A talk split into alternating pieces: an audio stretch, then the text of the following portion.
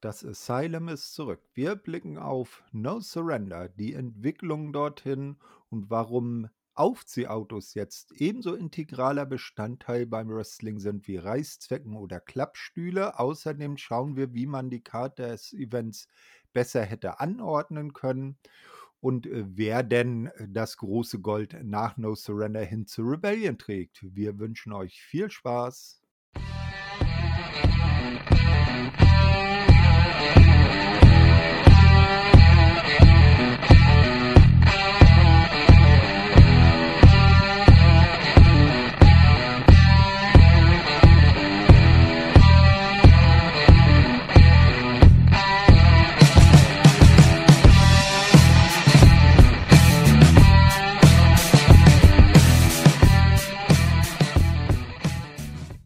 Hallo, liebe Wrestlinginfos.de Verrückten. Hier ist der Thorsten und wir sind wieder mal nach längerer Zeit mit dem Impact Asylum da.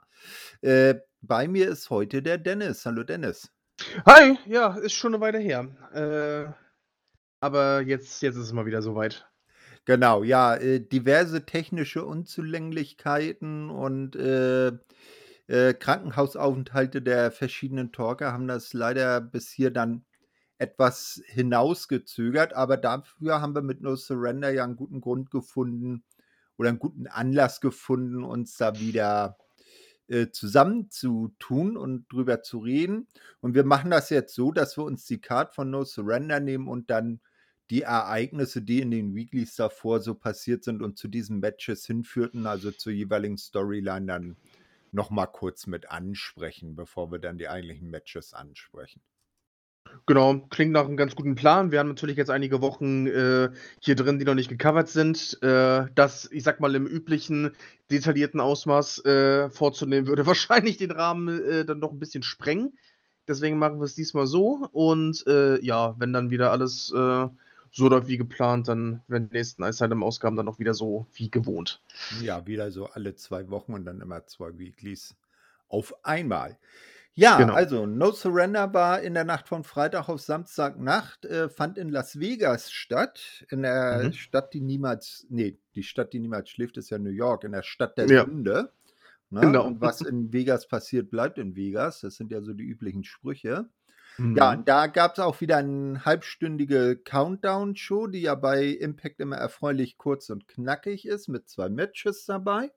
Das hm. erste Match war die, das Aufeinandertreffen von Giselle Shaw und ähm, Diana Perazzo. Giselle natürlich mit, äh, natürlich mit ihrem Content und ähm, Style Creator Jay Vidal an ihrer Seite. Ja, und wie kam es zu diesem Match?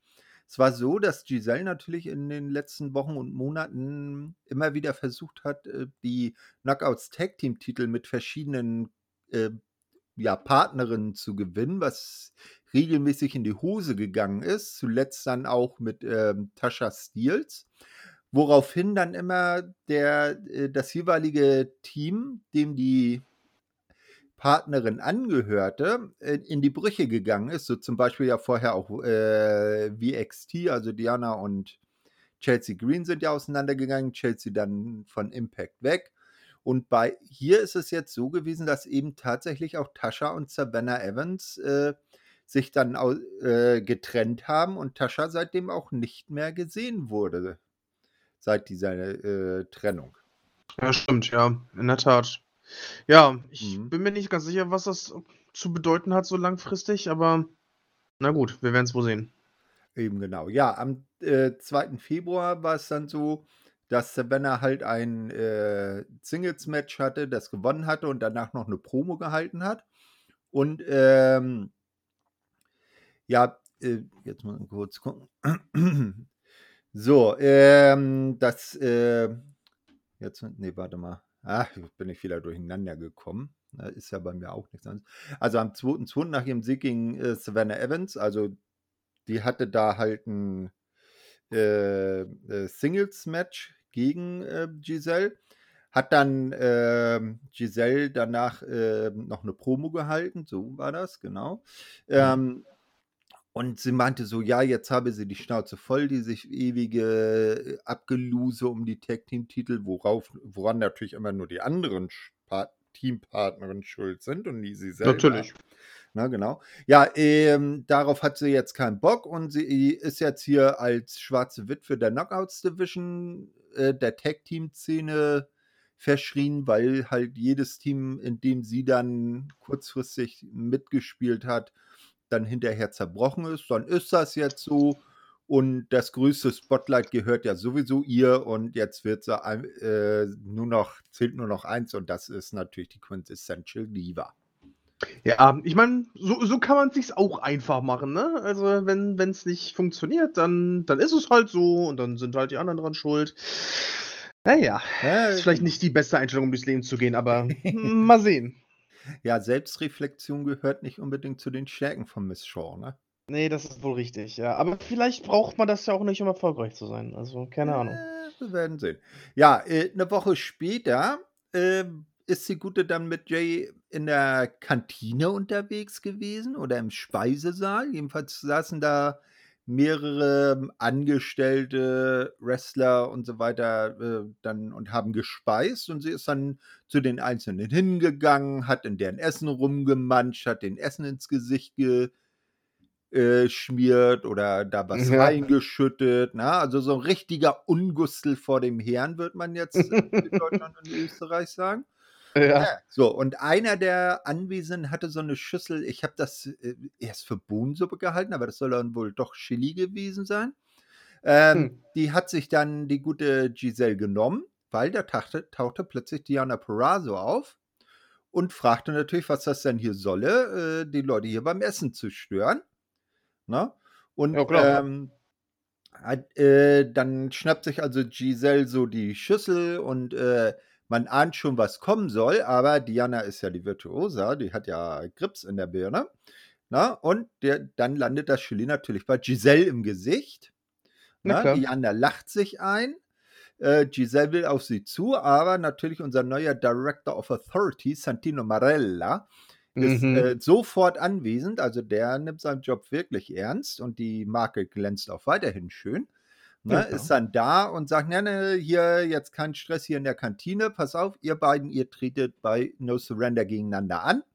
Und dann mhm. nimmt er noch äh, so ein, so ein, nimmt er den Zeigefinger, streicht Giselle einmal so durch ihr ähm, gechilltes Gesicht, na, macht eine, so eine Geschmacksprobe, bemerkt dann so, hm, schmeckt ziemlich sauer, Giselle zieht eine dementsprechende Flunsch und alle gehen. Und. Giselle bleibt da so stehen. Das ist, das ist irgendwie so ein, so 'n ich weiß nicht, so ein Segment, das hätte irgendwie so bei WWE laufen können, damals so so zu besten zu besten Santino-Zeiten irgendwie gefühlt, ne? Also, Ja. keine Ahnung, irgendjemand kriegt Essen ins Gesicht und ach, na ja. Ah, ich meine, es ist schon bei schon bei bei bei haben, aber ne, bei WWE hätte er dann ja noch die Cobra ausgepackt. Ja, gut, das ja, ja, ja, gut. Du, gut, dass die wesentlich zum Vorschein gekommen ist. Man muss das Positive sehen, ja, ist schon richtig. Genau. Oder Santina wäre aufgetreten. Oh Gott, hör bloß, hör bloß damit auf. Das sind ganz, ganz wilde Zeiten gewesen. Ja, schlimmer geht immer, ne? Ja. So, und das äh, Match also, Giselle Shaw natürlich mit Jay Vidal an ihrer Seite gegen Diana Perazzo, das war dann im ähm, 30-minütigen Countdown, also der Pre-Show, der Free-for-All Pre-Show von Impact, die es ja vor jedem Event, größeren Event, also jedem Special oder Pay-Per-View gibt. Es gab einen ausgeglichenen Beginn der beiden Ladies. Jay greift natürlich ein, hilft dann nicht sehr viel. Irgendwann, ähm, Diana will gerade den Queen's Gambit ansetzen, springt Jay auf den Apron und lenkt die Referee-Dame ab. Dies nutzt dann Savannah Evans, um aufzutauchen, in den Ring zu gehen und Diana hinterrücks zu äh, attackieren. Und äh, Giselle nutzt das dann aus, ohne größere Schwierigkeiten mit einem Running Knee Strike Diana niederzustrecken und zu covern. Also Giselle gewinnt das Match. Ja, so viel zum Thema, ich, äh, brauche keine Partnerin und, äh, Tag Team Action ist eh nicht so geil und so weiter, ne? Hm, ja, schwierig, sag ich mal. Ist halt irgendwie ganz witzig, weil weil Diana irgendwie ja so die letzten Monate immer so einen gemacht hat, so von wegen so: „Ja, so, ich bin die Beste“ und so, keine Ahnung. Dann steht sie halt alleine da und weiß nicht. Ich weiß nicht, ob Savannah irgendwie dann doch noch mal irgendwie das das Gefühl hat, irgendwie gebraucht zu werden oder wie auch immer das jetzt zustande gekommen ist, aber naja, gut, ich meine, äh, ist ja trotz trotz allem 'n recht ordentlicher Sieg, ne? Also, ich meine, Diana zu pinnen, ob nur clean oder nicht, das muss ja auch erstmal schaffen. So Ja, insgesamt bei einem großen Match. Eben, Diana ist ein großer Name in der Knockouts Division. Eben. Also, äh, da kann sich Giselle schon mal ein ordentliches Plus auf die Habenseite schreiben. Und was jetzt äh, Savannah angeht, da sage ich mal, da hätte ich eher erwartet, dass sie vielleicht dann auch mal Solo-Pfade testet. Weil sie Ja. war ja jetzt bisher auch immer nur an der Seite von Tasha Steels zu sehen. Und da hätte ich jetzt erwartet, wenn Tasha jetzt, wie man hört, eher eine längere Auszeit nimmt, dass man dann Savannah eine, eine, äh, äh, ein Solo rangibt und mal guckt, wie die alleine zurechtkommt. Ja, ich, ich denke auch, dass es besser gewesen wäre. Also ich bin natürlich jetzt generell erstmal gespannt, äh, wie das dann halt erklärt wird, wie das jetzt zustande gekommen ist, so, weil es fühlt sich ja jetzt momentan schon so ein bisschen random an eigentlich. So gerade mit Tascha auseinander jetzt irgendwie erst vor relativ kurzer Zeit, jetzt auf einmal so auf Giselles Seite. Ja, keine Ahnung. Muss, muss man mal schauen, würde ich sagen. Also, das ist, das ist eine Sache, wo ich jetzt noch nicht zu viel urteilen möchte, bis wir da genaueres wissen. Aber so für den Moment habe ich da auf jeden Fall ein paar Fragezeichen über dem Kopf, bin ich ganz ehrlich.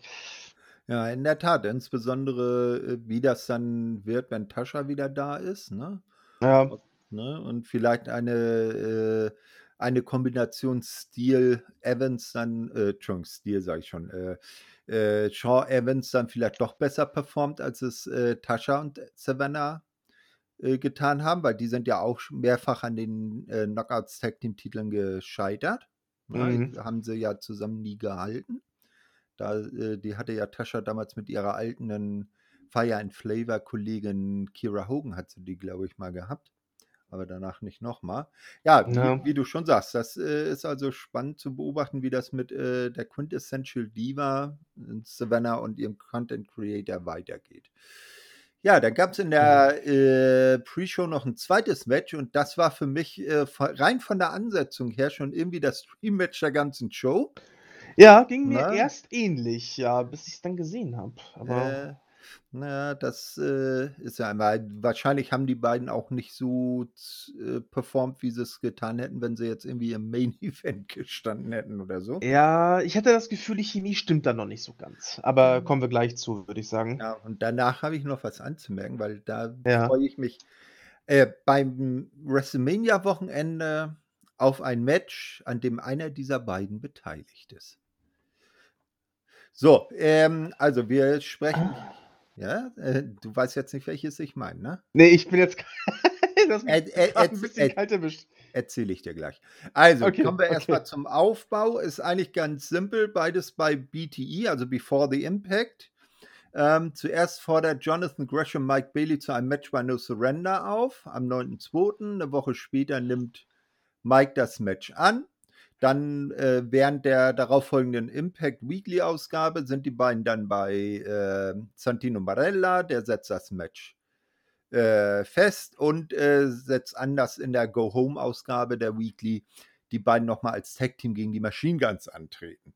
Mhm. Na, und das war jetzt dann äh, den Tag vor äh, No Surrender der Fall. Die beiden haben verloren, die Machine Guns gewonnen und es gab so ein bisschen Unstimmigkeiten zwischen Jonathan Gresham und Mike Bailey. Ja. Das war so ein bisschen der Aufbau, also nichts Großes, aber so rein von der von den Namen her versprach Jonathan Gresham gegen Mike Bailey ja schon etwas. Eigentlich schon, ja, auf jeden Fall. Also, das ist so ein Match von der Ansetzung her, das, das kann man schon ein bisschen weiter höher in die Card packen, normalerweise, ne? Deswegen. Eben ganz genau. Ja, äh, die beiden sind dann auch im Ring. Erste Chance schon direkt zu Beginn. So ein Dream Match in der Pre-Show. Wie muss da erst die Hauptshow werden? Hm, Mhm. okay. Mhm. So, na, dann äh, beide geben sich das auch von Beginn an ordentlich äh, hin und her. Mitten im Match gab es äh, beim Kommentar so ein bisschen Tonprobleme mit viel Hall, Hall, Hall. Das sollte sich ja über die gesamte Show noch so irgendwo hin, noch ein bisschen hin und her ziehen, dass sie Ja. da im Production Truck, wenn die da sowas haben, irgendwie die Tonregler nicht unter Kontrolle hatten. Mhm. Äh, ja, Mike äh, hat dann äh, schon während des Matches Probleme mit dem Knie. Ne, will dann Mhm. zum Schluss die Ultimate Weapon äh, springen, um den Sieg einzufahren. Jonathan rollt sich aus dem Weg und äh, zeigt noch eine Poison Rana gegen Mike und dann ist das Match auch vorbei und Jonathan Gresham gewinnt. Ja, also das Ding ist, ich finde, für diese Ansetzung war es irgendwie gefühlt weder die rechte Zeit noch der rechte Ort so. Weil man, man muss sich halt überlegen, was für, ein, was für Momentum Bailey sonst eigentlich noch hatte. Und klar, jetzt ist halt Gresham da und die muss halt auch irgendwie in Szene setzen, so. Aber dann, weiß ich nicht, äh, dann gewinnt Gresham halt, ist ja an sich okay, sag ich jetzt mal.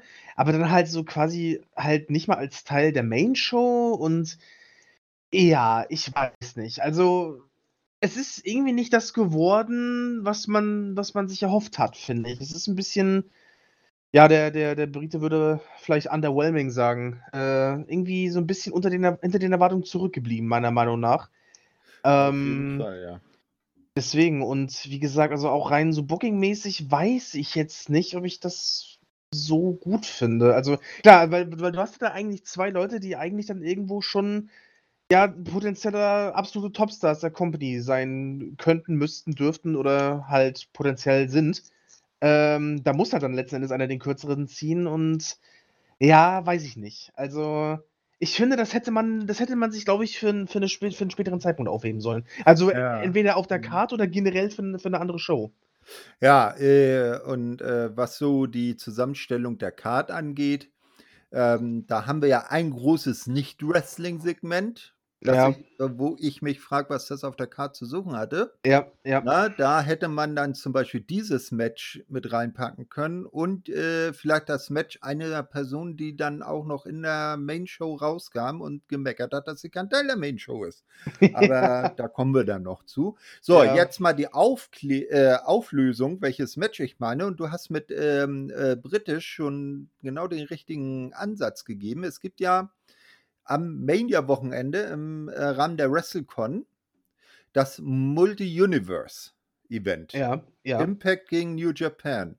Oh, Und auf der ach, Karte ja. Mike Bailey gegen fucking Will Osprey. Oh, das habe ich absolut nicht mitbekommen. Dass, oh mein Gott, das ist ja großartig. Also, dass es halt diese, diese Impact gegen New Japan Show gab, das, das habe ich schon mitbekommen, ja. Ich bin ja. mir gerade so ein bisschen hinterher mit allem. Ja, ich merke das schon. Josh Alexander verteidigt seinen Titel gegen äh, Kushida und so. Oh, ja. ist auch interessant. Nicht schlecht. Oh, aber Bailey gegen Osprey, das könnte ein Showstealer werden. Eben, das, das ist so oh. von allem, was so rund um das Ges Wochenende bekannt ist, egal nur von welcher Promotion, ist das im Moment das Match, wo ich am heißesten drauf bin. Ja, das verstehe ich. Also generell erstmal cool, dass, dass Impact eine Show bei New Japan macht, finde ich, find ich super. Aber dann auch noch so eine Ansetzung, boah, das ist geil. Also da, mhm. das gibt zwei dicke Daumen hoch. äh, da, da freue ich mich drauf. Äh, hoffen wir mal, dass es nicht so ein in Anführungsstrichen Rohrkrepierer wird wie dieses Ding.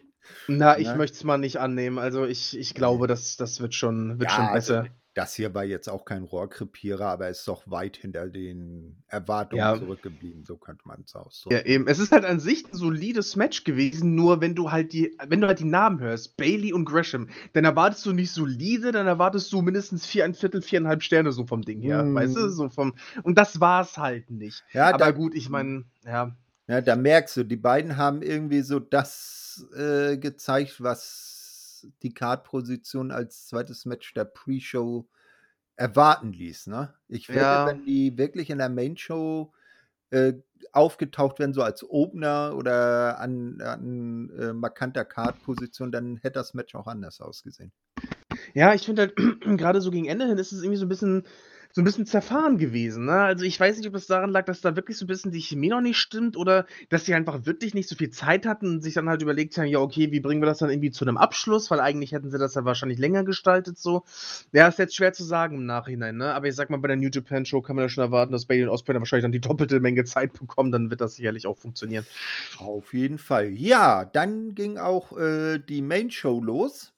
Mhm. Und wir sehen zuerst so good old style Storytelling, wie die beiden Kontrahenten des Main Events in der Arena ankommen, beide mit ihrem Rollkoffer hinter sich her. Ja. Na, ne? und äh, so, dann schaltet äh, die Kamera zum Ring oder die Regie. Äh, in dem Moment hat noch keiner die Tonknöpfe angefasst.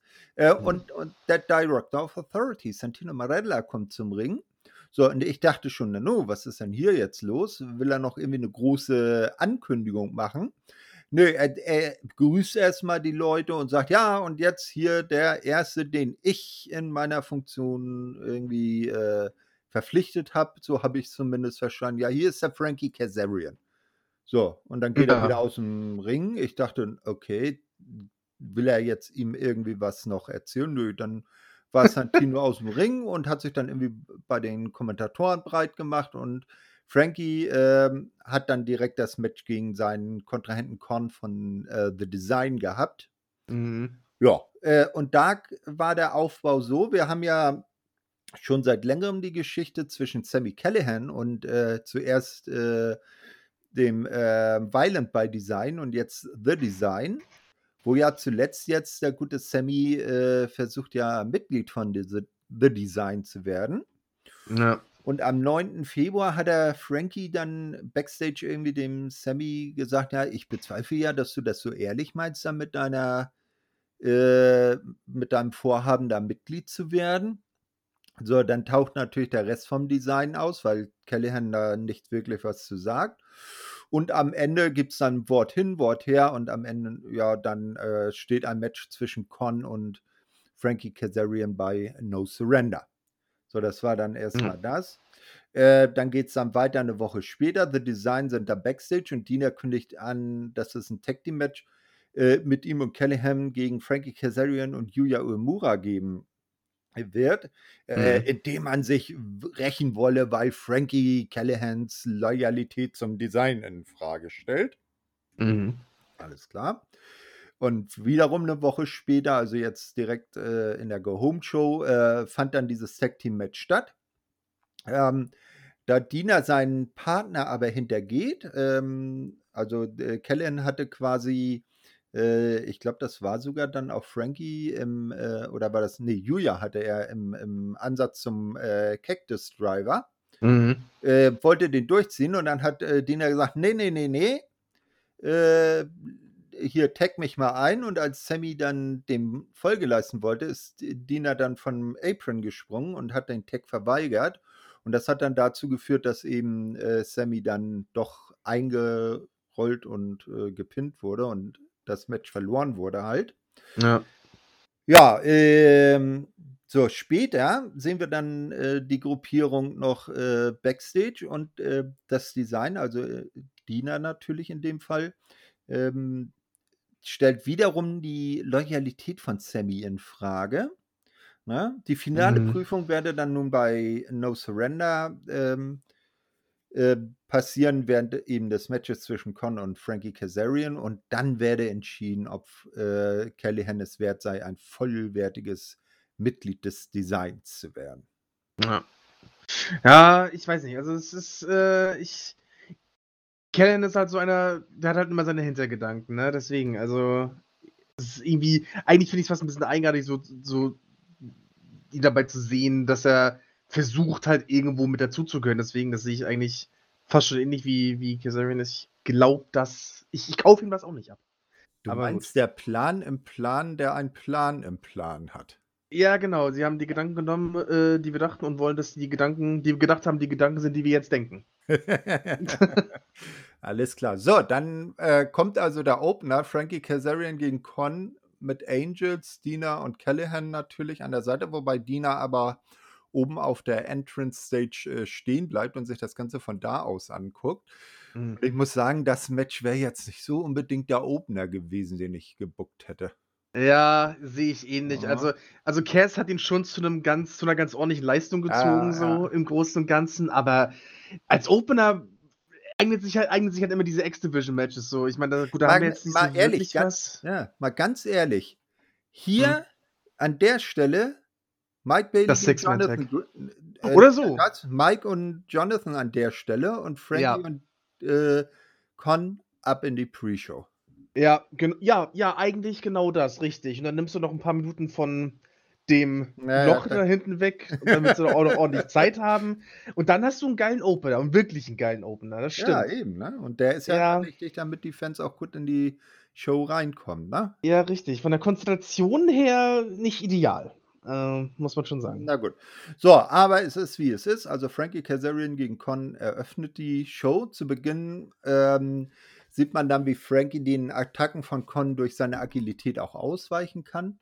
Doch irgendwann bekommt äh, der Hühner ihn dann doch zu fassen und Frankie muss erstmal leiden. Und zwar im wahrsten Sinne des Wortes. Wird von links nach rechts und zurück und äh, ja. nochmal einmal im Kreis geprügelt. Na, wie gesagt, Dina, der steht die ganze Zeit mit gefalteten Händen an der, auf der Entrance Stage und betrachtet das Geschehen, während äh, Angels und Callahan da aber am Ring sind. Frankie kommt dann wieder etwas besser ins Match, doch so richtig freistrampeln kann er sich weiterhin nicht. Ähm, als es dann selbstverschuldet doch mal kritisch für Con aussieht und er im Chicken Wing Crossface von Frankie landet, lenkt Angels den Referee ab das will dann Callahan dazu nutzen, ähm, mit einem Stuhl zuzuhauen. Äh, doch Frankie, der Fuchs, äh, schleudert Con in den Stuhl und kann ihn dann einrollen. Zack, Sieg und Kazarian gewinnt durch Pin.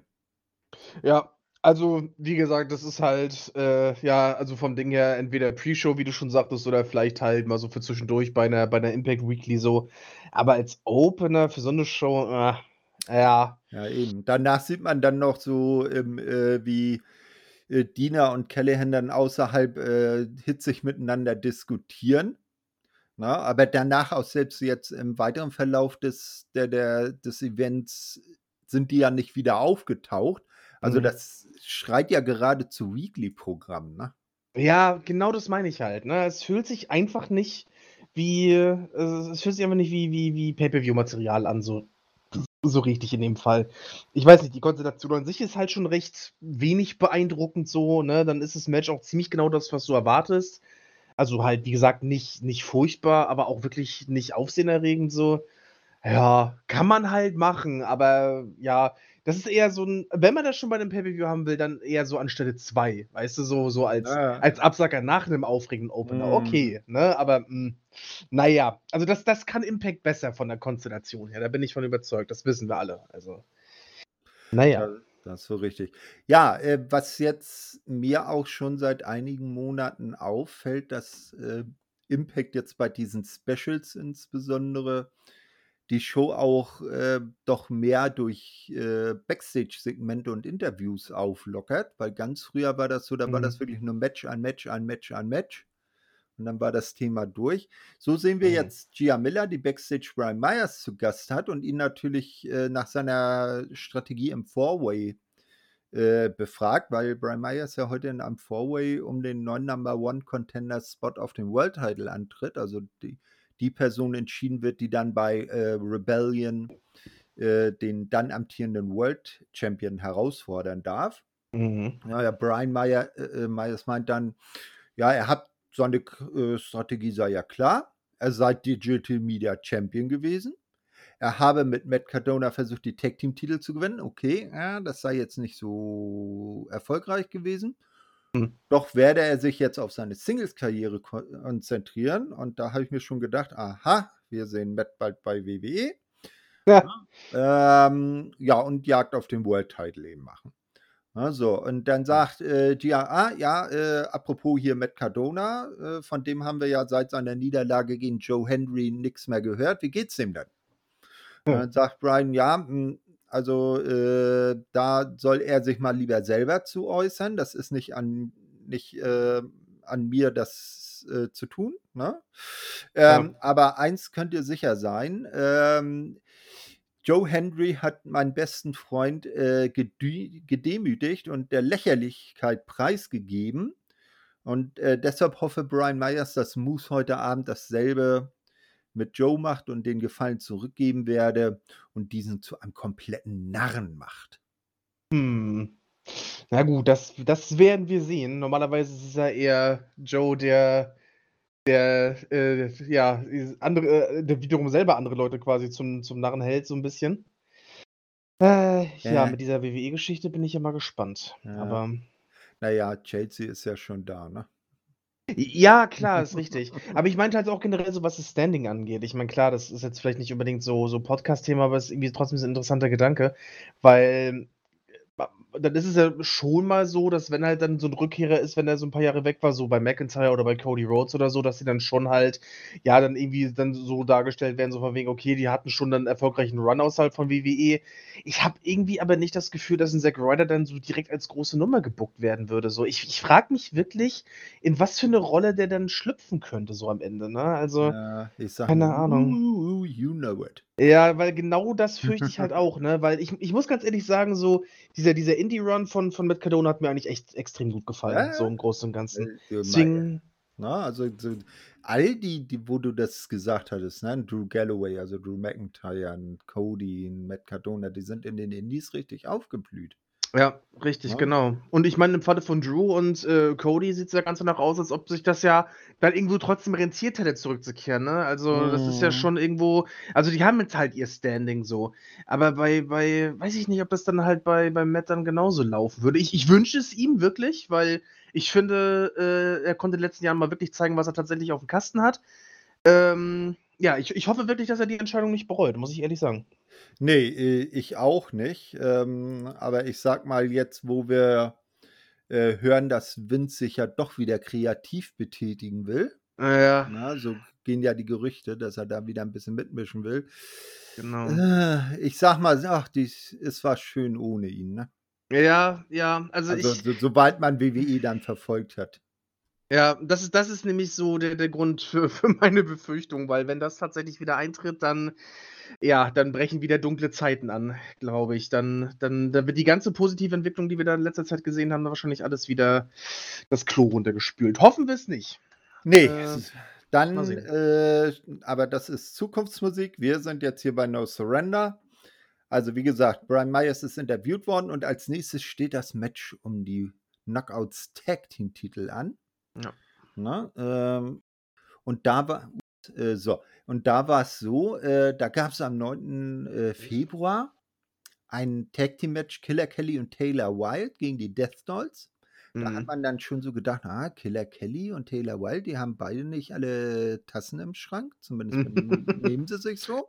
Ja, Ne? Äh, die eine ist irre und auf, auf, auf Gewalt äh, aus und die andere legt sich immer irgendwelche Tarotkarten und meint, sie wäre eine Voodoo-Priesterin oder sowas. ja. Naja, hat ja nicht lange gehalten. Äh, da wird es wohl eher eine Fehde gegeneinander geben. Naja, jedenfalls, äh, die Death Dolls das Match gewann. Und nach dem Match kommt plötzlich Father James Mitchell raus und Mhm. erklärt in Richtung Rosemary, dass Daddy, sein Boss, ihr Daddy, na, und wir wissen ja, Ja. Rosemary ist ja Demon's Greatest Assassin, Ja. ja, ähm, aus dem Untotenreich, äh, dass er doch enttäuscht sei. Na, Hm. weil das nicht so laufe, wie er sich das so vorgestellt habe. Und Ja. deshalb habe er ähm, James jetzt beauftragt, das zu regeln. Und die Antwort heißt The Hex. The Hex ist das Tag-Team Alison Kay und Marty Bell. Die Ja. kennt man am ehesten von NWA, wo sie die äh, nach in der Modern Era die längst amtierenden NWA World äh, Women's Tag Team Champions sind. Ja. Ne, so, und die sind jetzt die neuen Henchwomen äh, vom Demon, um seine Tochter wieder auf Linie zu bringen. Und äh, da wird dann jetzt festgelegt, äh, es soll jetzt ein äh, World Title Match, äh, Tag Team Title Match bei No Surrender geben. Eine Woche später sieht man dann James Mitchell und The Hex backstage bei einer Promo. Na, äh, James zeigt sich sehr erfreut, dass The Hex den Titel gewinnen werden und somit der Unwille seines Bosses über dessen abtrünnige Tochter Rosemary besänftigt werde. So, er geht dann, hat irgendwas zu tun, erklärt er. Und dann sieht man dann Allison und Marty da so alleine stehen und die beiden sind sich jetzt gegenseitig nicht sicher, wer dann, äh, ob sie und wer, wenn ja, wer dann so seine Seele an den Teufel verkauft hat. ja. Ich dachte, hä? Na gut. Das So. war ja eigenartig. Ja. Und äh, in der, wo, wo, wobei Marty da deutlich irgendwie weniger Probleme mit zu haben schien. Ne, Allison, die Ja. schaute dann doch äh, etwas verunsichert rein. Ja, stimmt. gut. Ne, eine Woche später wurde dann ein Singles-Match Allison Kay gegen Taya Valkyrie angesetzt, was Allison auch gewann, da Marty halt entscheidend ins Match eingegriffen hat. So, das war dann die. Vorstory zu dem äh, Match. Ja, das Match äh, an sich während der Entrance der Dolls zeigen sich zum wiederholten Mal des Abends die Tonprobleme. Man hat also erfolgreich die Tonregler oh. gefunden. Der ja. Ton ist nämlich quasi ganz weg. Man, mhm. man, versteht fast gar nichts. Und Kommentatoren, die Halle alles massiv runtergedreht. Na, ja, ähm, ja. Naja, ähm, dann schwankt die Lautstärke und ist dann deutlich zu leise eben, sodass sie, dass man nichts hört. Naja, Hex greifen gleich zu Beginn unfair ins Match ein. Ne? Äh, also Marty zieht zum Beispiel Jessica mal die, am Fuß und so. Die wird dann auch er, als erstes Opfer auserkoren und äh, muss ordentlich leiden. Jessica gelingt dann immer eine Hot Tag mit Taya, die schafft äh, beinahe Alison Kay zu pinnen, was Marty aber gerade noch so verhindern kann. Äh, als Taya von den Hexen äh, bearbeitet wird, findet man im Production Track dann ja tatsächlich den Tonregler wieder und wieder richtig hingehört und der Ton ist wieder da, auch in einer ordentlichen Lautstärke, hurra. Ja, und am Ende gewinnen die Death das Match und verteidigen den Titel. Das ist, glaube ich, die Story of the Match. Ja, so ungefähr. Also klar, diese, diese Tonprobleme haben super krass abgelenkt. Weißt du, vor allem, du hast am Anfang irgendwie so gut wie gar keinen Ton, drehst dann halt auf auf einmal ballert dir das, ballert dir das Sound die Ohren weg, weil der Tontechniker wieder da irgendwie da den, den, den Draht gefunden hat, dann ist es wieder weg. Äh, das allein hätte schon abgelenkt, so. Äh, ja, ansonsten, ich, ich sag mal, war ein ganz anständiges Match. Ich würde mal behaupten, so Marty Bell war da so der, das schwächste Glied in der Kette, so alles in allem. Aber war, war in Ordnung. Also, kann man machen. Ne? Nichts Überragendes, ja. aber ist okay. Na, ich bin mal gespannt, ob, die, ob das jetzt ein längeres Engagement von The Hex wird. Dann kann das ja nur gut für die Knockouts Tag Team Division sein, weil es da ja jetzt auch nicht so übermäßig viele, äh, ich sag mal, etablierte Teams gibt. Ja, richtig. Und da ist auch noch ein bisschen was auseinandergebrochen, so in den letzten Monaten. Also naja, prinzipiell wäre es schon nicht verkehrt. Giselle, Giselle sei Dank, ne? Ja, richtig. Gesprochen. Wobei, ja. wenn jetzt Giselle mit Savannah gemeinsame Sache macht, boah, ich sehe bald nicht mehr durch. mal sehen. Naja, aber zumindest kann dann kein Tech-Team zerbrechen. Das ist ja schon zerbrochen. Ja, das ist wahr. Kascha ist ja schon weg. Na, vielleicht ist es genau das dann die Krux an der Sache. Na, und jetzt werden ja. Giselle und äh, Savannah genau das Superteam. Äh, mal sehen. Gut, so, kommen wir zum nächsten Match. Dem Match des Abends weil er dran teilnimmt. Ja. Ne? Genau, also Digital Media Championship Dot Combat Match. Und was Dot Combat bedeutet, das werden wir dann schon noch sehen. Mhm. So, äh, Aufbau. Ja, irgendwann ähm, am, am 6. Der Aufbau war schon noch im Januar. Am 26. Januar wird Moose von den Major Players aufgesucht und vollgelabert, dass Joe Henry den Player, die Players lächerlich gemacht habe. Na, ähm, ja, äh, Moose hört ihnen aber nicht zu, weil er gerade irgendwie in der Matchvorbereitung steckt. Und dann mhm. ziehen Myers und Cardona wieder ab und man sieht dann aber, wie Moose ihn hinterher grinst. Dem gefällt das, dass die beiden von Joe lächerlich gemacht werden. ja. So, ja. äh, am 9.2. besiegt dann Joe im Main Event Matt Cardona, das hatten wir ja vorhin schon erwähnt, der seitdem auch nicht mehr aufgetaucht ist, um den Titel. Nach dem Match ah. kommt dann Moose raus, will Joe attackieren, trifft aber Matt Cardona, was Joe dazu nutzt, dann sich zu verkrümeln. Genau, ja. Ach, ich, ich, ich finde schön, dass man diese, dass man dann diese Wahl getroffen hat. Joe Henry ja. als neuer Champion, herrlich. Ja. Hat er irgendwie doch am Ende da irgendwie die, die, äh, Dingens, äh, war das die, wieder die, das, das die Theme ja, von Cardona da parodiert? Äh? Ja, ja, ja, genau. Nein, dann hat er das, äh, äh Bitches of Edge. Den Bitches ja, Edge, ja, ne? genau. Ja, genau, ja. weil er, er hat so erst gedacht, hm, ja, Dancing Matt? Nee, wir haben schon Dancing Moose, Dancing Matt wäre doof? Nee. Ja, und das ist ja auch in der Tat, weil Matt Cardona und Brian Myers waren ja damals zu die Edges, die Edgets, ganz genau. Ne? Ich als bekennender Edge-Fan äh, fand das schön. ja. Edges, Bitches. Ja, äh, so, ja. aber, ne, Matt, ähm, also, äh, dann kommt am 16. Februar äh, Moose in einem Backstage-Interview und erklärt, äh, dass er im Gegensatz zu den Major Players nicht von äh, Joe Henry lächerlich gemacht werde. Ob ihm das so gelungen ist, werden wir nachher noch sehen. Äh, er mhm. geht dann mit einem Baseballschläger auf den Parkplatz und schlägt die Seitenscheibe von eines Autos ein, welches, wovon er annimmt, dass das Joes ist, weil er den davon weggehen sieht. Doch dann taucht der Director of Authority Santino Marella auf und fragt, warum er denn die Seitenscheibe von seinem Auto einschlägt. Und ja. muss dann so, wieso, das ist doch das Auto von, äh, äh, von, von Joe Henry. So, ja. und Santino, der sagt, der, der fährt dann natürlich nicht aus der Haut und wird wütend. Nee, der nimmt nur den elektronischen Türöffner, drückt aber drauf und du hörst, wie das Auto piep piep macht. das war so geil. Das war, das war okay. herrlich. Wirklich. Das war herrlich. Ja, genau. So, äh, dann taucht aber natürlich auch Joe noch auf, na, weil der hat das ja. natürlich mitbekommen. So, äh, Santino setzt dann äh, das äh, berühmt-berüchtigte Dot Combat Match um den Titel bei äh, No Surrender an. Ja, und dann ist das Segment auch vorbei.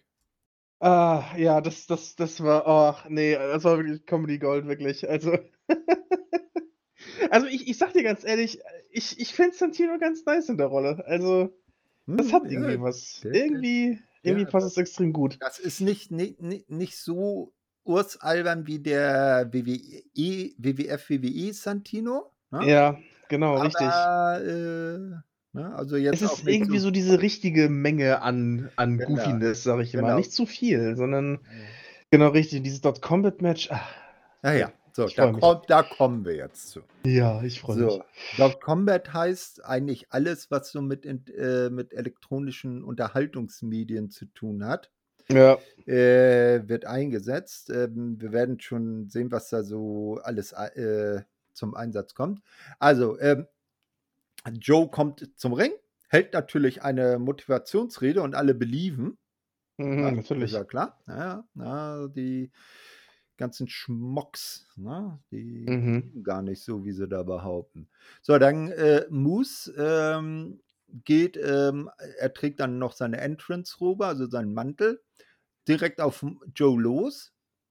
Ähm, das Match wird dann auch währenddessen noch angeläutet, sodass alles offiziell ist und Moose räumt erstmal allerlei Dinge unter dem Ring hervor, unter anderem eine ganz uralte Dreamcast-Konsole. Oh, ich hoffe, die ist nicht kaputt gegangen bei dem Angriff. Ey, Mann, die sind so selten mittlerweile, die Dinger. so. Oh. Und die undankbaren, äh, äh, nee, Moment, äh, dann, dann wird, gibt's eine wilde, äh, geht es wild zur Sache und Joe fliegt irgendwann durch den Zeitnehmertisch und diese undankbaren Fans chanten Moose.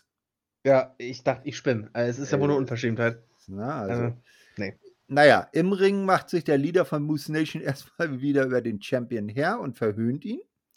Joe kann sich aber mit Hilfe der Dreamcast-Konsole aus der Offensive des Gegners befreien und setzt dann äh, ultra gefährliche Aufziehautos für Kleinkinder gegen Moose ein. Das aber nicht wirklich was bringt.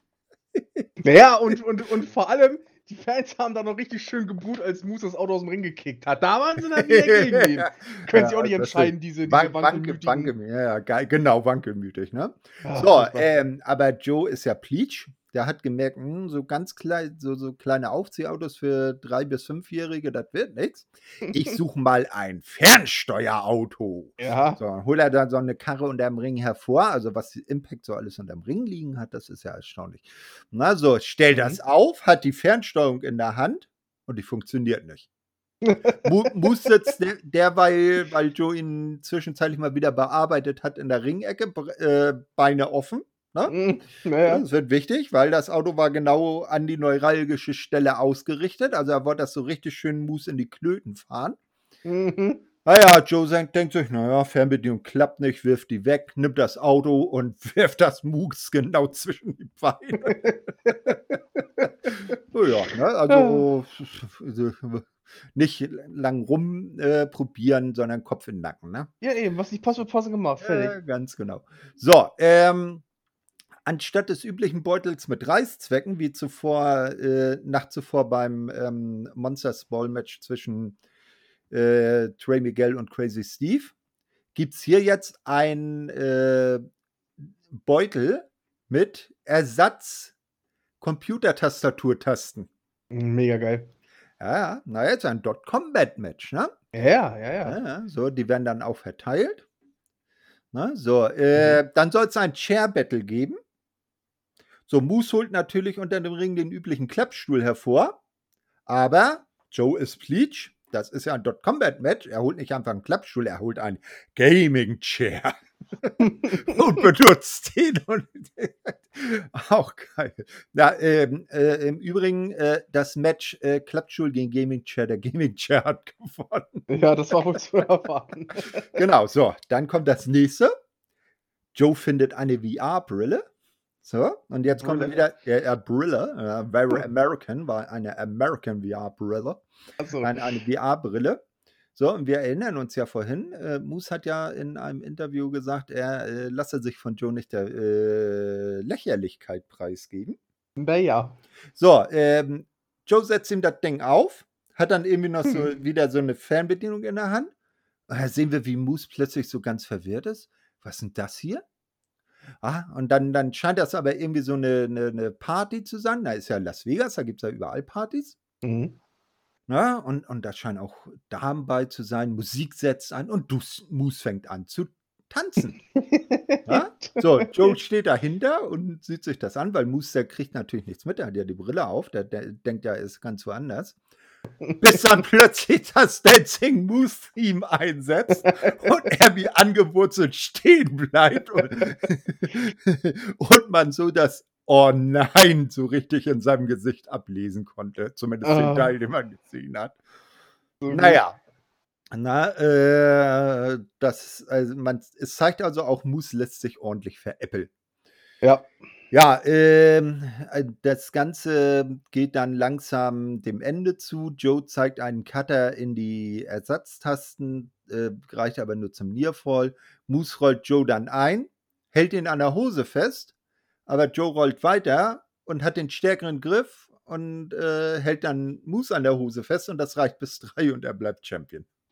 Ach, also es ist vielleicht nicht das technisch beste Match des Abends gewesen, aber das ist definitiv unterhaltsamste. Ja, genau das Wort wollte ich nutzen, das unterhaltsamste Match des Abends. Ich, klar, mag wieder den einen oder anderen geben, der das dann halt irgendwie, irgendwie albern findet oder so, aber ich fand das so herrlich, wirklich. Also, also allein schon die Idee, keine Reißzwecken zu nehmen, sondern einfach so, so, so Tastaturtasten, so, weißt du? Also, herrlich. Also, ich naja. meine, klar, du kannst damit rechnen, mhm. wenn, wenn Joe Henry an so einem Match beteiligt ist, es kann eigentlich nur gut werden, ne, davon mal abgesehen.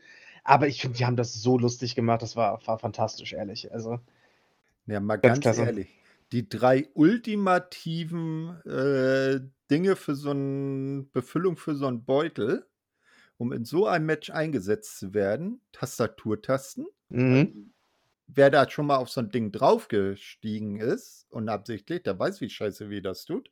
Ja. Und natürlich die Reißzwecken und natürlich Klemmbausteine. Genau. Ah ja, Klemm, du, du sagst das natürlich. Ja, äh, ja, korrekt. Natürlich ohne Marktbezeichnung sehr gut. Ja, ähm, ich habe die Erfahrung bereits gemacht. Es, ich, ich, ich kann es nicht empfehlen. Ich weiß, ne, so. Es ist ja so ein Meme und manch einer denkt vielleicht, ach, so schlimm kann es nicht sein. Doch, es ist wirklich genauso schlimm. Man möchte da wirklich nicht drauf wirklich nicht. Genau. Ja, also er bleibt weiter Digital Media Champion und wir werden sehen, wo sein Weg in Zukunft hinführt. Ja, hoffentlich wird es ein glorreicher Run.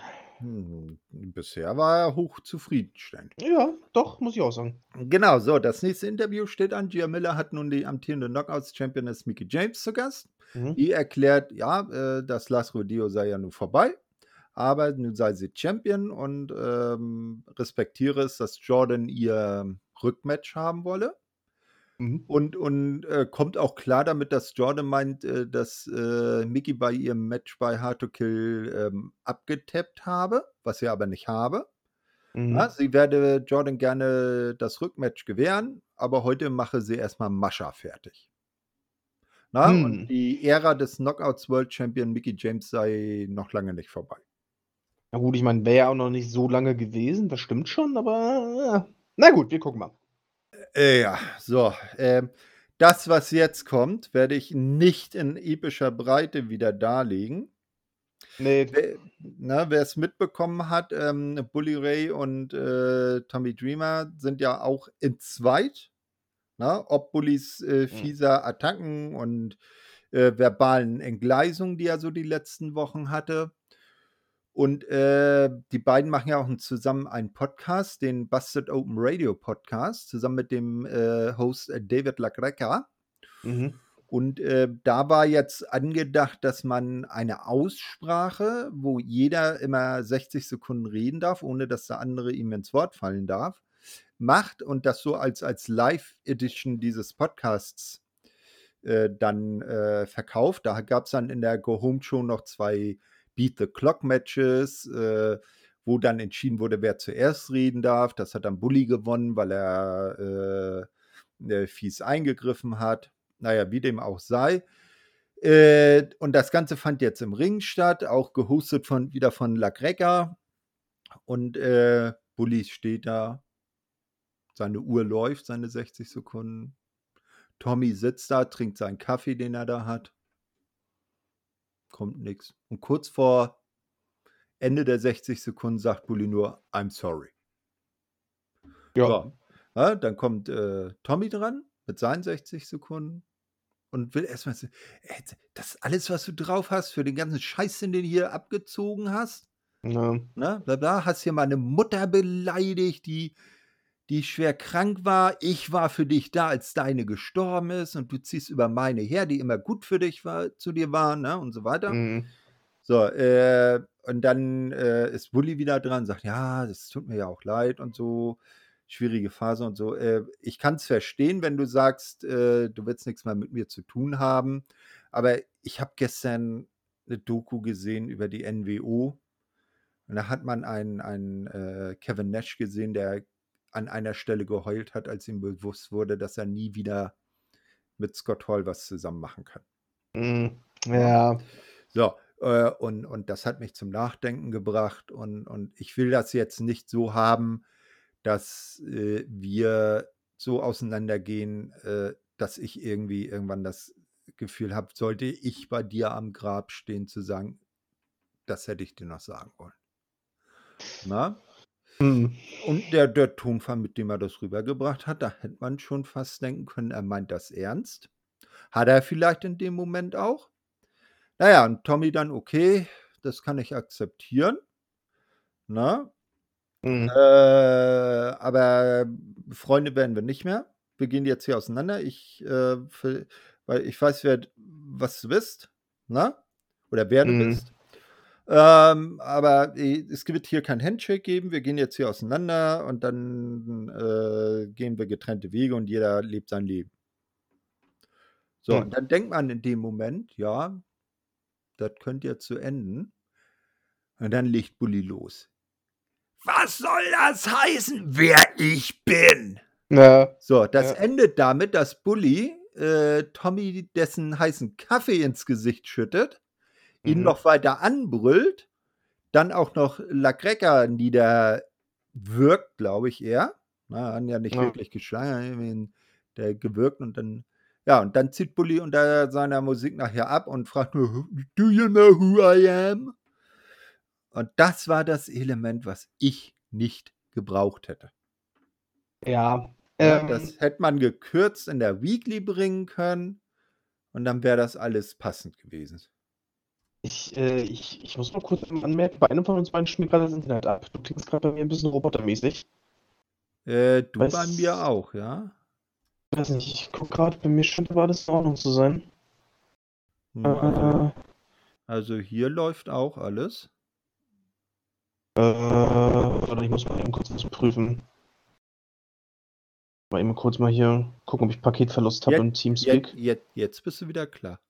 Ja, ich hatte auf jeden Fall Paketverlust. Okay. Du aber auch. Ich glaube, das war, das, war glaube ich, der Teamspeak selber.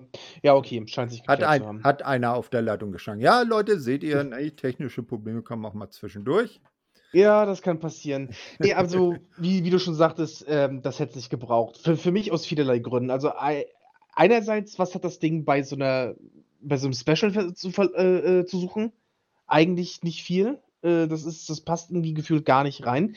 Dann irgendwie dann halt so eine, so eine, ja, das als Busted Open Live-Ausgabe zu vermarkten, obwohl es halt im Grunde eigentlich halt nur so ein Promo-Segment ist. Okay, das ist auch so eine Sache.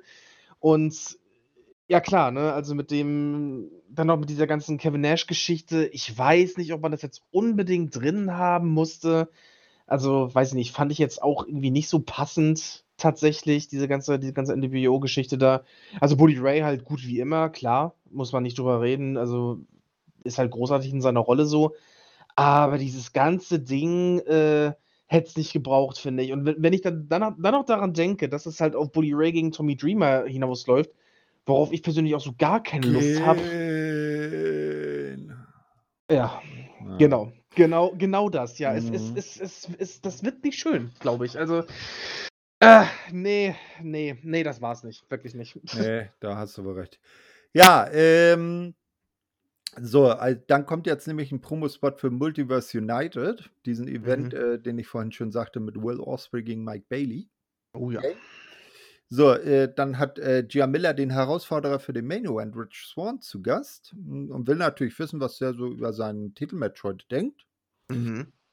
Äh, ja, kommt nichts Neues von ihm. Äh, und dann taucht auch plötzlich Steve Macklin auf, bastet das Interview und versucht Rich äh, durch Worte zu verunsichern.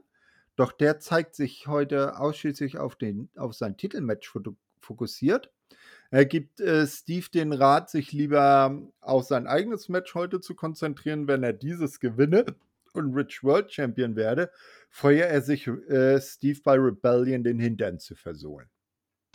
Ja, also ich sag mal, ohne, ohne das Ergebnis gekannt zu haben, hätte es mich zu dem Zeitpunkt dann schon gewundert, wenn Rich Swan Champion werden würde zu dem Zeitpunkt. Aber naja. Ja, ne, also der erst, sein erster Titelrun hat mich damals auch nicht wirklich überzeugt.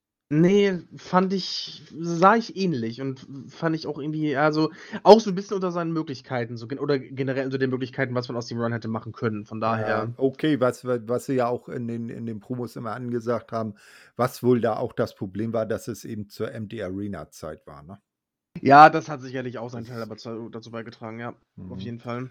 Gut, äh, ja, kommen wir dann äh, zum nächsten Match und äh, der gute Steve äh, taucht natürlich nicht umsonst in einem Interview auf, wenn nicht sein Match jetzt anstehen würde. Haha. Ja, natürlich. Genau. So, und die, äh, der Weg dahin äh, war wie folgt. Ähm, am 2.2. Steve Macklin beschwert sich dann bei Santino Marella, so wie er es immer gerne tut, dass er nicht im World Title Match bei Surrender stehe, obwohl er ja was korrekt ist. Rich Swan bei Hard to Kill besiegt habe und der sei mhm. Nummer 1 Herausforderer. Ne? Also die, zumindest kann man der Argumentationskette eines Steve Macklin logisch folgen. Ja. So viel muss man ihm geben lassen. Ne? So, Santino lehnt das dann aber ab und erklärt, dass Steve schon für ein Qualifikationsmatch für ein Four-Way äh, um, um den nächsten Titelshot bei No Surrender vorgesehen sei.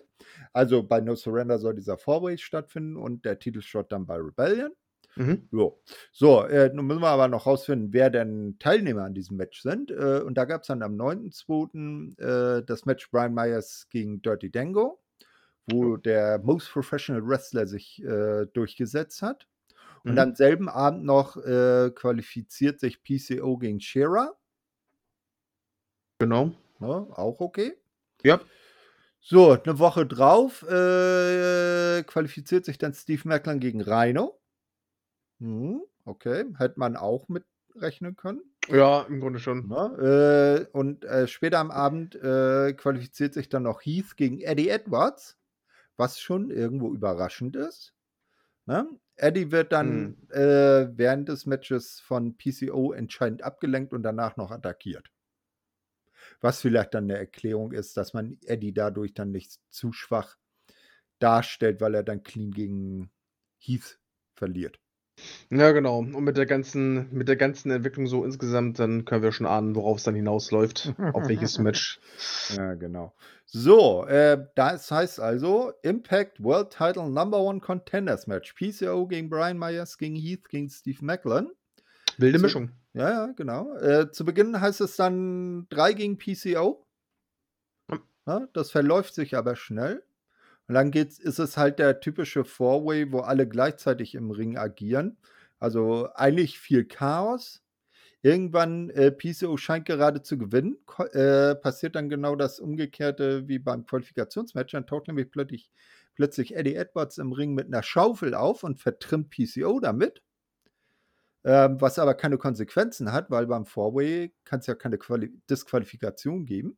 Ja, richtig. Ja? Und am Ende gewinnt äh, Steve dann mit dem KIA gegen Heath. Also Steve Macklin ist tatsächlich der Herausforderer um den World Title bei Rebellion. Ja, ähm, also einmal PCO war ja mega over und äh, hätte ich mir einen rauspicken dürfen, hätte ich auch PCO genommen. Aber ich muss sagen, Steve Macklin ist dann so mein Number Two Pick, also ich bin damit jetzt nicht so wahnsinnig unzufrieden. Ähm, es scheint so den ein oder anderen, äh, das ein oder andere Dirty Finish zu geben heute. Oder was heißt heute, aber bei dem Event generell. Ja, gut, und wie gesagt, das läuft natürlich dann auf Eddie gegen PCO hinaus, keine Frage. Ähm, ja, ich gehe jetzt persönlich auch nicht davon aus, dass, dass Macklin dann äh, Alexander entthronen wird. Aber ich kann mir zumindest vorstellen, dass es ein recht gutes Match werden dürfte. Na, ich wäre da mal gar nicht so sicher, dass er das nicht schafft. Vielleicht Meinst du, ja? Vielleicht nicht gerade beim ersten Anlauf, aber ich meine, was, was will, hat Josh Alexander noch zu gewinnen? Ne? Er ist der, das hat er dann später noch in seiner Promo vom Main Event gesagt. Er hält zwei obskure Rekorde. Er ist der am kürzesten amtierende Impact World Champion. Und, und er ist am längsten amtierende Impact World Champion. Ja, ist richtig, und, ja. Und er hat im Prinzip alles besiegt, was in der Company rumläuft. Ja, das stimmt. Na? Ne? Aber Außer eben Steve Macklin. Ja, ja, klar, das, das ist schon richtig, ja. Also ich, ich, ich denke auch schon, dass es, ich sag mal, eventuell, ähm, also auch zu einem, zu einem gewissen Zeitpunkt dann nochmal auf einen Title Run für Macklin hinauslaufen wird. Ich glaube nur dann irgendwie, also ich, also dieser erste Anlauf, den du meintest, das glaube ich nämlich auch nicht, weil ich glaube einfach nicht, dass es dann direkt das erste Match sein würde. Irgendwie ist es, ich kann es mir nicht mehr erklären, ist nur ein Bauchgefühl. Letzten Endes liege ich vielleicht auch völlig falsch, werden wir sehen. Aber naja, gut. Mal sehen. Mhm. Ja, dann äh, sehen wir, wie PCO noch am, am äh, Boden kauert. Ne? Immer noch beeindruckt vom äh, Schaufelschlag von Eddie Edwards. Mhm. Und plötzlich setzt die Musik von X-Division Champion Trey Miguel ein. ein. Der kommt ähm, rein und beschwert sich, dass er als X-Division Champion nicht auf der Card wäre. Damals, als AJ, AJ Styles den Titel getragen hat, da wäre das den, den Entscheidungsträger nie im Traum äh, untergekommen, diesen Titel nicht auf der Maincard zu haben. Recht hat der Mann. Mhm. Ne? Ähm, und Absolut. dann äh, meint er, ich habe gestern Abend bei der Weekly im ersten ähm, Monsters Ball Match um den X-Division-Titel das Monster Crazy Steve besiegt. Ja, und äh, während mhm. er das so erzählt, geht er dann so langsam um den Ring rum und steht dann vor PCO und er meint, ja, und dieses Monster PCO, und das hätte man nicht sagen sollen, PCO steht auf, packt ihn an der Kehle und chokeslammt ihn auf den Apron. Na, so. Ja. Also, und in, ich, de hm? ja, in dem Moment habe ich bei mir gedacht, warum habt ihr Trey nicht auf die Card gepackt und dieses ja. dämliche Talk-Segment mit Bully und Tommy irgendwie gekürzt, gecancelt oder ganz rausgeschmissen. Ja, also das, ist ja das Ding, das ist so eine Promo, das, das, da kann man wirklich auch einfach nicht widersprechen. So, also wie kann es denn sein, dass der, dass der X-Division-Title nicht auf der Karte ist? So. Ja. Vor allem, du hast eine Card, wo du dann halt einen Kazarian gegen, gegen Korn als Opener hast. Ne? Und dann, dann ist der X-Division-Title nicht mal auf der Card. Also, also, hä? Das, das ergibt von vorne bis hinten keinen ja. Sinn. Also ich, ich verstehe es wirklich nicht. Also Trey Miguel ist ein großartiger, äh, großartiger Wrestler. Äh, hat wirklich super Matches gehabt, so in den letzten, in letzter Zeit. Ähm, da hätte man garantiert was Gutes machen können. So, und wenn es irgendein Gegner gewesen wäre, der vielleicht nicht so hoch auf der Karte ist, aber also, wie gesagt, allein schon die Titel ja. nicht auf der Karte zu haben, ist, ist so komisch. Ja, und äh, ja, jetzt weiß ich nicht, jetzt äh, deutet sich hier, also pass auf, jetzt deutet sich ja so ein bisschen Trey Miguel gegen PCO so ein bisschen an. Mhm. Und PCO ist ja ein recht, ich sag mal, akrobatischer mhm. äh, Kollege, ne, trotz seines Alters. Ich finde das immer wieder beeindruckend, was der, ja, ja. was der alles drauf hat. Jetzt pass auf, PCO besiegt Trey Miguel bei der nächsten Gelegenheit und nimmt dann Option C. das ist jetzt meine Theorie. Hm, ja, mal gucken. Und jetzt wieder, wie hätte man die Card besser machen können? Du hättest einfach das Monster Ball Match aus der Weekly genommen und hättest das mit dem Talk-Segment ja. beim Paper äh, oder na, beim Special getauscht. Ja, ja, genau. Ja, und dann hättest du anstatt äh, Tommy und äh, Bully beim Pay-Per-View hättest du äh, ein Monster Spawn Match mit Trey Miguel und Crazy Steve gehabt, was ja gar nicht so schlecht war. Nee, das war ja? echt ziemlich, ziemlich ordentlich, ja. Also, also ja, naja, ich, ich verstehe vieles nicht, muss ich sagen. so ist das halt. Gut, ja. äh, naja, wie dem auch sei. Ähm, 9. Februar, ähm, also jetzt kommt dann ähm, der, der Absacker vor dem Double Main Event, wenn man es so bezeichnen will. Six-Man-Tag. Am 9. Februar, die Motor City Machine Guns treffen Backstage auf Kushida und es wird ein äh, Wiedersehen der Time Machine gefeiert. Mhm. Weil der gute Alex Shelley ist ja das Verbindungsglied. Er ist ja mit äh, Chris Sabin zusammen Motor City Machine Gun mhm. und war jahrelang mit äh, Kushida bei New Japan Pro Wrestling die Time Splitters. Und deshalb ja, sind richtig. die drei zusammen Time Machine. So. Mega geil. Ja, ganz genau. So, äh, finden Ace Austin und Chris Bay aber weniger geil und erklären, ey, äh, also kommen dann dazu und erklären, ey, äh, wir waren hier drei Sekunden vom großen Sieg im Best of the Super Juniors Tag Tournament entfernt. Äh, wir sind nicht mehr das Team, was wir waren, bevor wir nach Japan gegangen sind. Wir sind gereift. Und das wollen wir euch jetzt beweisen hier, Motor City Machine Guns, weil damals wären wir eigentlich neue World Tag Team Champions geworden, wären nicht die Major Players gewesen. Ja. Lass uns mal bei No Surrender ein Tag Team, äh, Six-Man-Tag machen, ihr drei gegen uns drei. Ja, und äh, äh, ihr wisst ja, Bullet Club ist nie in der Unterzahl und deshalb bringen wir Kenta mit. Ja, gute Wahl. Ja. So, äh, während des Matches, also die Teams kommen dann raus, erklärt dann Tom Hennepin, der, ähm, der ja mit Matthew Reboot den englischen Kommentar macht, mhm. dass der, die ersten beiden, die im Ring stehen, sind Kenta und Kushida und erklärt, die sind sich in Japan noch nie in einem One-on-One -on -One gegenübergestanden. Und deshalb sei das jetzt was ganz Besonderes. Stimmt das überhaupt? Ich weiß es ja nicht. Das weiß ich nicht. Können hm. ja die Leute, die sich so ein bisschen mehr mit, mit äh, japanischem Wrestling auskennen, mal sagen, ob Kenta und Kushida sich wirklich noch nie irgendwie one-on-one -on -one gegenübergestanden haben oder Tom das nur erzählt hat, weil es äh, dann besonders klingt. Ir irgendein Puro-Fan wird das schon wissen. ja, genau. Ja, so. ist, ja, kann man machen. Genau. Äh, ja, äh, es ist natürlich das Technikvergnügen, was man bei den sechs Männern erwarten kann. Ja. Äh, es kommt This is Awesome Chance, aber es ist halt auch ein Six-Man-Tag, also chaotisch as hell. Und am Ende gelingt es Ace Awesome Chris Saban erfolgreich einzurollen und der Bullet Club gewinnt. Ja, also Riesensieg meiner Meinung nach für den Bullet Club. Also, ne, also ich, ich Alex Shelley hat mit, mit Kushida und äh, Saban eine Menge Titel geholt, auf jeden Fall. Also, das ist schon in der Konstellation auch schon ein ziemliches Brett eigentlich, finde ich. Und dann, dann so einen Sieg zu holen. Ja, und so dünn der Aufbau für das Match war, muss man ja sagen, so geil war es dann letztendlich trotzdem. Für mich wirklich Match of the Night, muss ich ehrlich sagen. Fand ich noch stärker als den Mainer. Ähm, hat wahnsinnig viel Spaß gemacht. Also, ähm, wir haben ja aktuell, also, was heißt aktuell? Wir haben ja bei, bei EW jetzt schon eine Weile den Trios-Title und äh, natürlich auch generell häufiger mal wirklich sehr, sehr starke ähm, Six-Man-Tag-Team-Matches und ich finde, das Ding hier muss sich da absolut nicht verstecken. Ganz im Gegenteil. Also, trotz der ganzen starken AW-Matches finde ich, das war so eines der, der besten Six-Man-Tag-Matches, die ich so in letzter Zeit gesehen habe, meiner Meinung nach. Das war wirklich, mhm. wirklich gut. Ja, li ließ sich gut anschauen, ne? Ja, auf jeden Fall. Alles klar. Ja, äh, Double Main Event, Knockouts äh, Title Match. Mickey mhm. James verteidigt gegen Mascha Slamovic. Genau. Das Ganze äh, wurde so oder ging über die letzten Wochen so. Am 26. Januar trifft äh, Mickey Backstage auf Jordan Grace und kündigt an, äh, die kündigt an, sich den Titel wiederzuholen.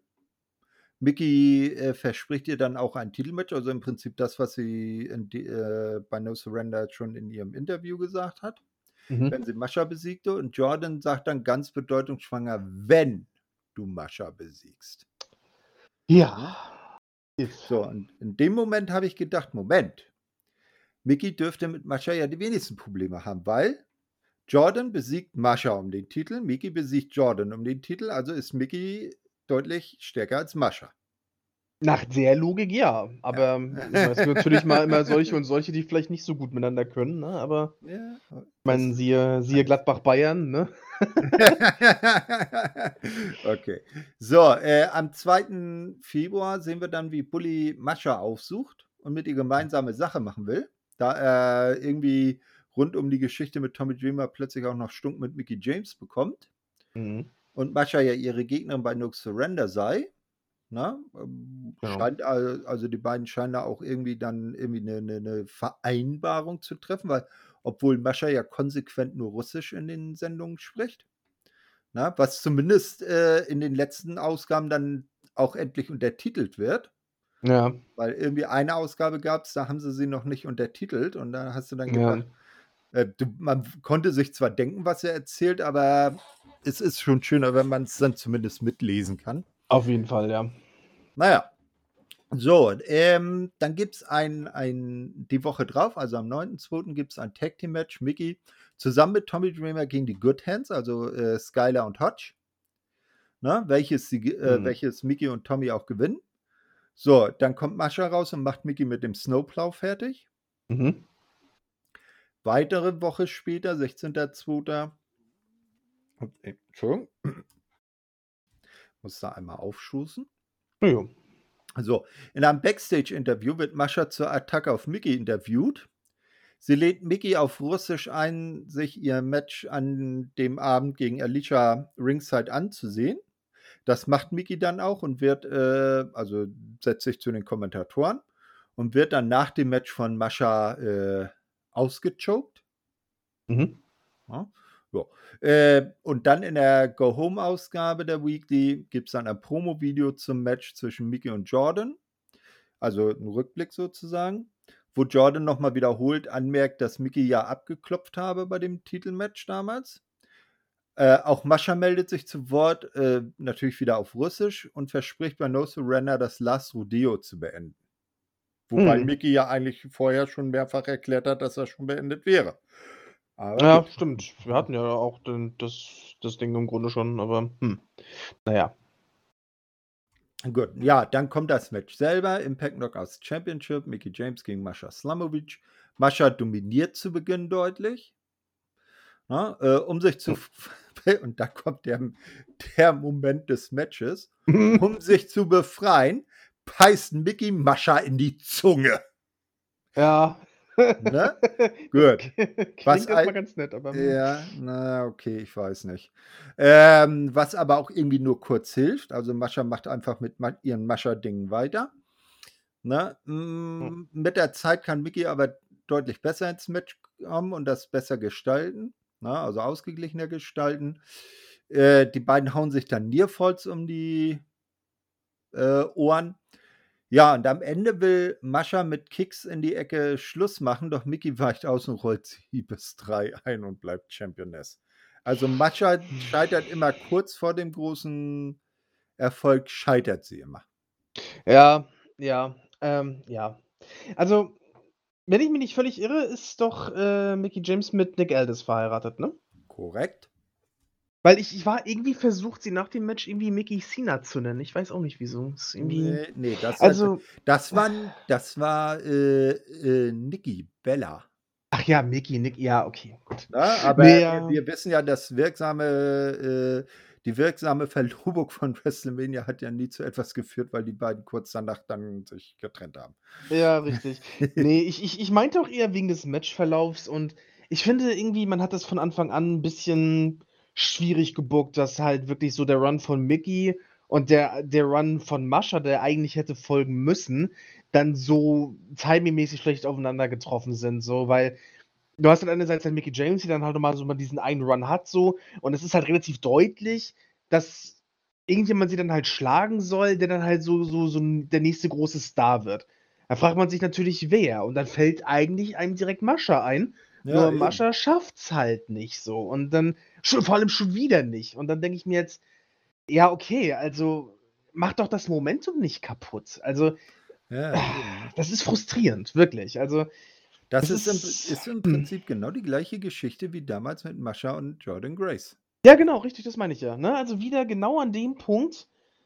Ach, ich weiß nicht. Also ich, ich mag Jordan ja auch. Ich hätte auch nichts dagegen, wenn Jordan nochmal irgendwann Champion wird, so kein Problem, so, aber Warum lässt man das Momentum dann so ins Leere laufen? So, du hast halt dieses dieses Monster Mascha Slamovic und weiß nicht, und die die die macht die macht Mickey James das halbe Match so gefühlt rund wie ein Basketball, ne? Und dann irgendwie Mhm. reicht's halt aus aus irgendeinem Grund trotzdem nicht.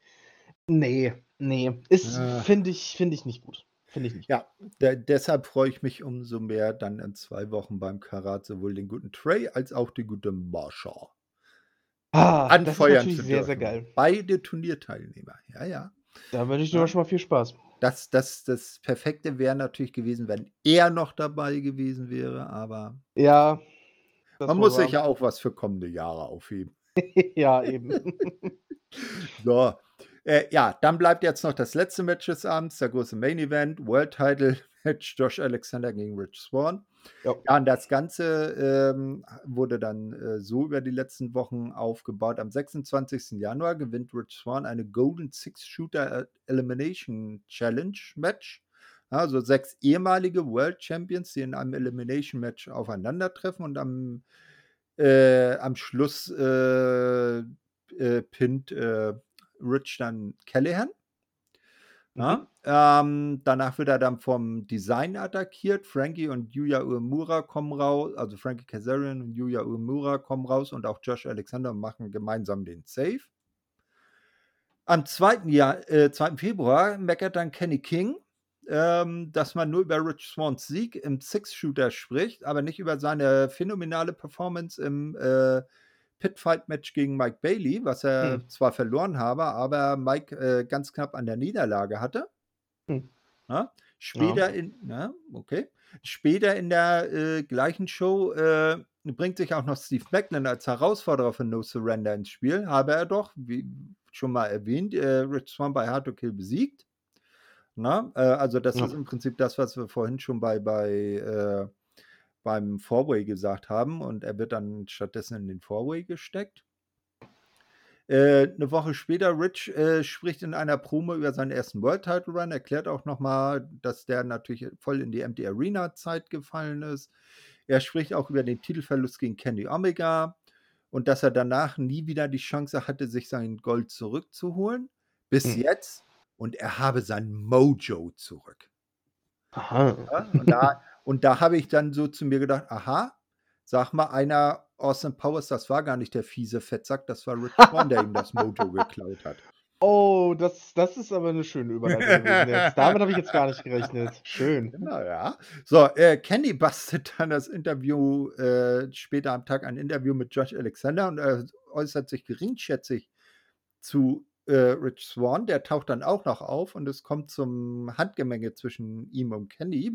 was Mhm. aber von Josh ein bisschen äh, äh, ge, die Gemüter gekühlt werden können, weil der gute Kenny dann sagt, na, mit Rich und Josh will ich mich nicht doch gleichzeitig anliegen und dann Mhm. lieber abzieht.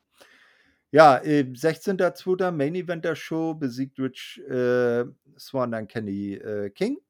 Wird äh, nach dem Match aber von diesem nochmal attackiert. Josh kommt heraus, will ihm beistehen und äh, frisst versehentlich einen Superkick von ähm, Rich Mhm. und schaut den dann völlig verdattert an. Perf ja. Typischer Aufbau, ne? ja, ja, genau. So, äh, man muss ja zwischen zwei offiziellen Freunden auch äh, irgendwie ein bisschen Heat generieren. Ja, klar. Ja, und dann in der Go-Home-Ausgabe, einen Tag vor der Show, gibt es dann äh, Vertragsunterzeichnung zwischen Rich und, Rich und Josh. Ähm, und das wieder im Büro, weil das sind ja wieder zwei Faces, die werden sich ja nicht an die Gurgel gehen. Na, so ein bisschen Heat baut sich aber trotzdem auf und dann kommt noch Steve Macklin dazu und ist im Print ein äh, Brawl zwischen Rich und äh, Macklin, äh, welchen Josh wieder äh, weitestgehend schlichten kann. Genau. So, dann der Main Event. Ähm, also beide kommen zum Ring. Rich lehnt zu Beginn äh, die dargebotene Hand von äh, Josh ab. Er werde ihm äh, diese lieber nach dem Match schütteln, natürlich als neuer Champion. Ne? Man Mhm. merkt während des Matches, dass Rich sein Temperament, mit seinem Temperament zu kämpfen hat, weil er doch äh, äh, deutlich äh, unfairer agiert als äh, George äh, und dem auch mal äh, einfach gepflegt eine schallert. Mhm. Ne? Ja, okay. Ähm, ja, sonst, ansonsten äh, ist das Match aber ausgeglichen und auch fair. Man sieht, äh, wie das Match bei beiden Kontrahenten an, der, an die Substanz geht. Ne? Also es geht ja auch ziemlich lang und man merkt nachher, wie sie schon richtig am Pumpen sind. Ja. Josh kann einen C4 Spike durchbringen, dann fehlt ihm aber doch die Kraft, noch das Cover hinterher zu zeigen. Ne?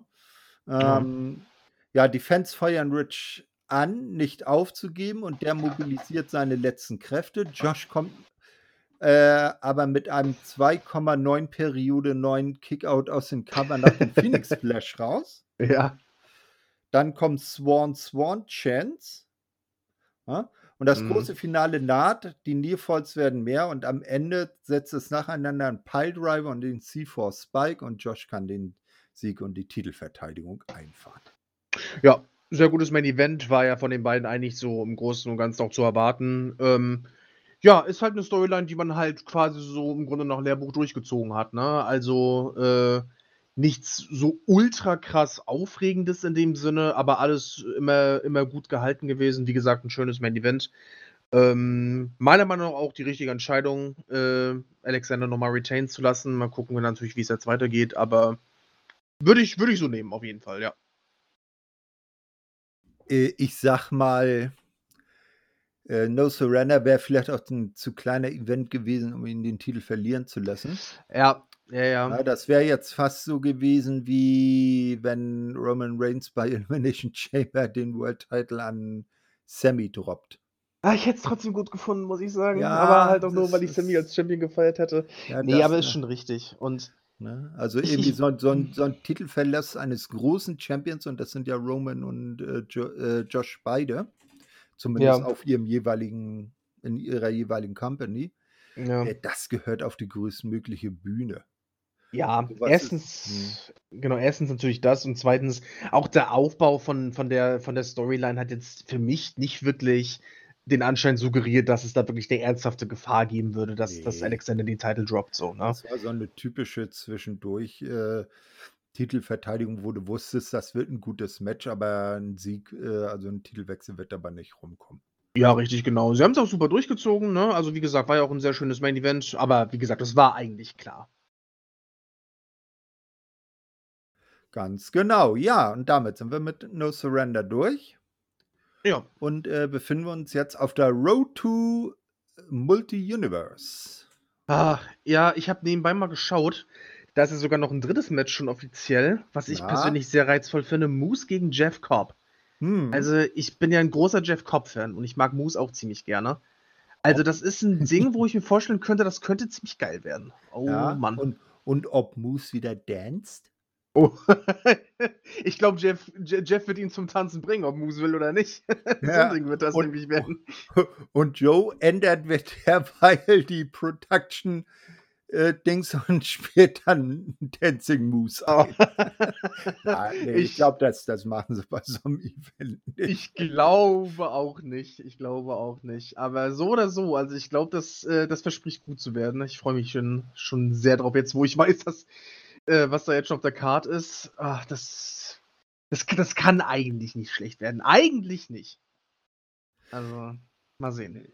Ja, auf jeden Fall. Ähm, dann danke ich dir auf jeden Fall. Äh, unser, unsere nächste Sendung ist dann in zwei Wochen. Ähm, obwohl vielleicht auch erst in drei Wochen, weil in zwei Wochen ist gerade das Karat-Wochenende, dann bin ich ja nicht da.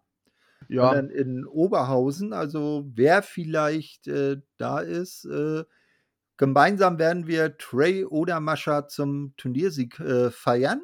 Mhm. Äh, ganz klar, damit Impact auch äh, in Oberhausen seinen Footprint da lässt. Ja. ähm, aber auf jeden Fall könnte man Hallo sagen und vielleicht kommt man ja ins Gespräch. Ja, ansonsten die äh, wird es ja auch im Vorwege zu WrestleMania wieder einiges auf wrestlinginfos.de geben. Na, könnt ihr gespannt sein, was wir uns da so ausdenken. Ja, und dann ist es auch äh, nur noch knapp äh, einen Monat, etwas über einen Monat hin bis zum großen Mania-Wochenende und äh, den ganzen Events, die da stattfinden in Los Angeles und um Los Angeles herum. Hm. Ah, sehr schön. Wunderbar. Ja, dann äh, verabschiede ich mich. Danke dir für deine Zeit und überlasse dir die letzten Worte. Auf Wieder. Tschüss. Haut rein. Macht's gut. Ciao.